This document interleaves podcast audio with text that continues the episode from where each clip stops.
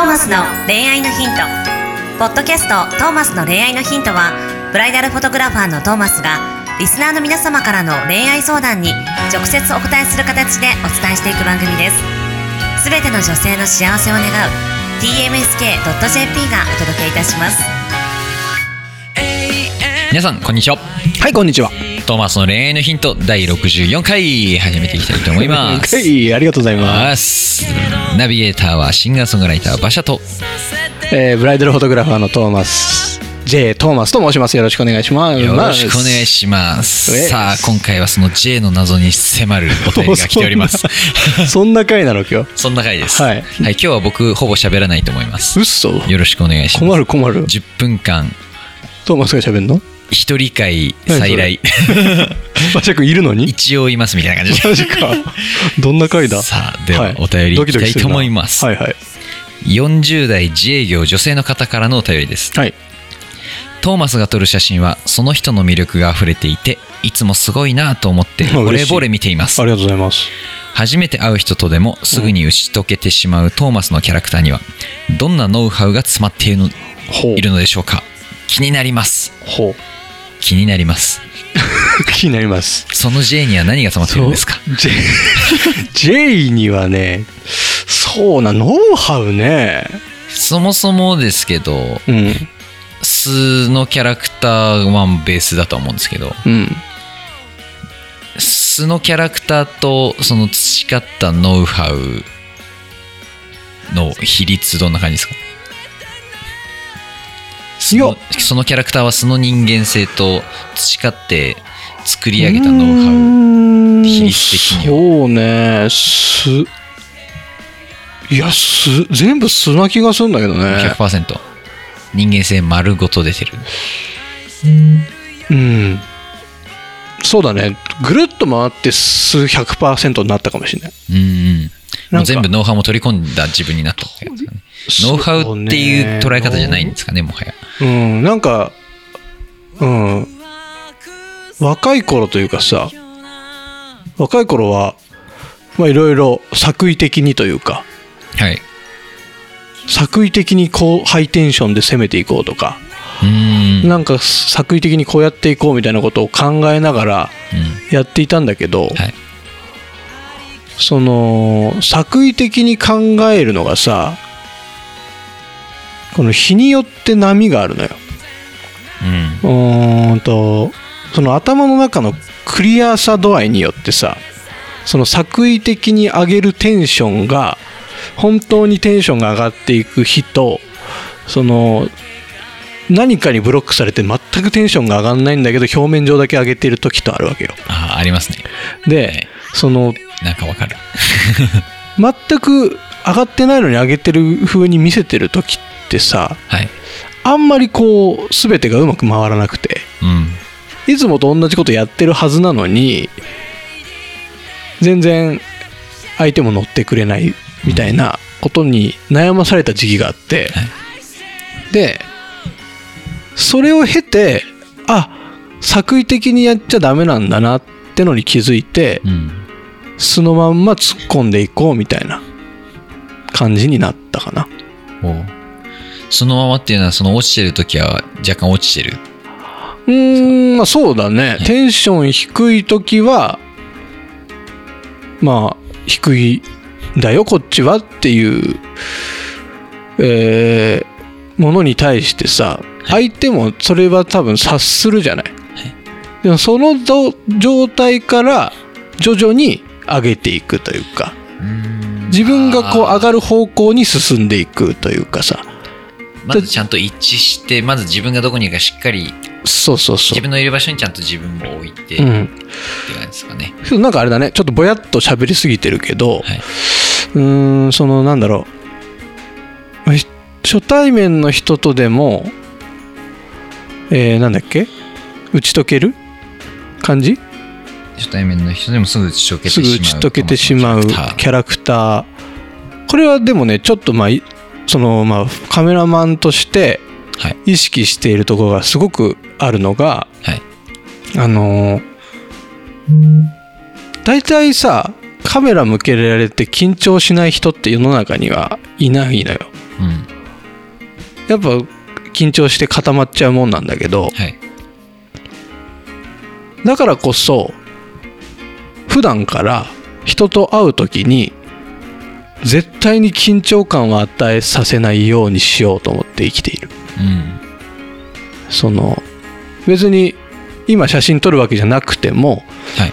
たまたまなんか出会った方とかでももしかしたらさ何かのきっかけで明日写真撮ることになるかもしれないじゃん、なのにさ例えばレジであの会計してるお兄ちゃんにさはい。威圧的な態度を最初の初対面で撮ってたらさはい絶対撮るとき緊張するじゃん相手。だはいからそうならないためにも絶対緊張感を与えないようにしようとは思ってる。うん。常に。それがまあノウハウといえばノウハウかもしれない。うーん。それがキャラクターのその初対面の人でも魅力的魅力を引き出せるそうだね。てるんですね。そもそもねもともとトーマスはあれなのよ超人見知りで超緊張しいなのよ。うん。でそれに悩んでいた思春期の時代があってはい。で超気使うからさへ疲れんだよね人の中にいると当時のうん。トーマスは。はい。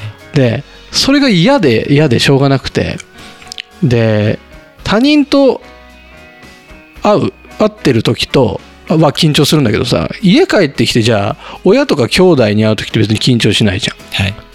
この違いってなんだろうなと思ってずーっとそこをね研究してきたの。学生時代から。うん。その距離感とか、えーそうだね。だから、あえて緊張するような相手に緊張しないようにして接してみようとか、うん。なんか、そうだな、緊張、緊張して超気使ってるんだけど、それを悟られないように、もう全然気使ってない風に振る舞って結局旗から見たら気使えないやつになってみたりとか。なんかそういうのを繰り返していってはい。人との距離感みたいなのはなんとなく自分なりに掴んでうんだからまあ初対面とか全然大丈夫になってむしろ初対面の人の方がトーマスは盛り上がれるんだよね今。うん。仲良くなってくるとだんだんその頑張んなくなってくるというかさ。だからなんかそんな感じのものが詰まっているのがトーマスでその写真なんじゃないかな。うーん。馬車君ってトーマスの写真に触れたことある？今まであんまないよね。ナイス実は。あんまりね俺。なんかみしなんかそうですね。あんまり写真をね外に出さないんだよねトーマス。なんかホームページかなんかちょっと覗かしてもらって、うん。まあそれが撮った写真だったのかわかんないですけど、うん、ぐらいですまあそうだね。ホームページに載ってるのは全部撮ってる写真なんだけどなんかそのなんだろうね。トーマス基本人を撮るからさはいもう撮った写真ってその人のものになっちゃう気がしてて。うん。自分からこうその写真を発信するってことはあんましてないんだよね。うん。だからき今回の多分相談者さんはめちゃめちゃ近い人なんだけどはい。そうだね。だから馬車君も今度なんかトーマスの写真見せてあげるね。お願いします。だってワズミとかあれだよ。あの、はい。ワズミのジャケットの写真とかトーマス撮ってるあの何人もバワズミあがいる。あのオールドルーキー。オールドルーキーとか。あとあの子リ和ズムの一番最初のアルバムも撮ったし。住あモアのああとクリちゃんのアーシャも撮あれも。ったしええそっかそっか。うん。馬車君も今度撮るね。いいっすか。なんかせっかくだしね。ありがとうございます。なんか写真家としてのトーマスも。はい。ぜひあの恋愛キャラだけじゃなくはい写真家としてのトーマスさんに撮ってもらった写真で、アーティストとしての僕の何かを出しあそうですね。いいっすね。なんかリスナープレゼントとかしちゃいリます。スナープレゼント。欲しい人いるといいけどな。きっといる。そうだな。はいまあそんな感じかなトーマスうーん。自分のことだとだから難しいね。テンションがこんな感じになってしまうけど。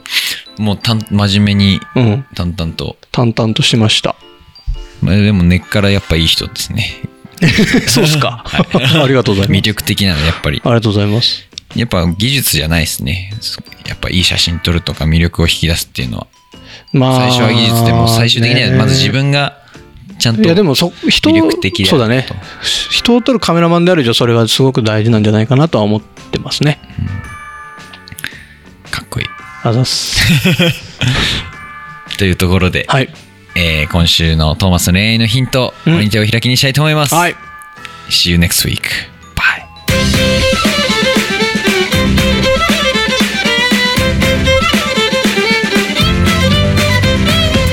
今日のポッドキャストはいかがでしたか？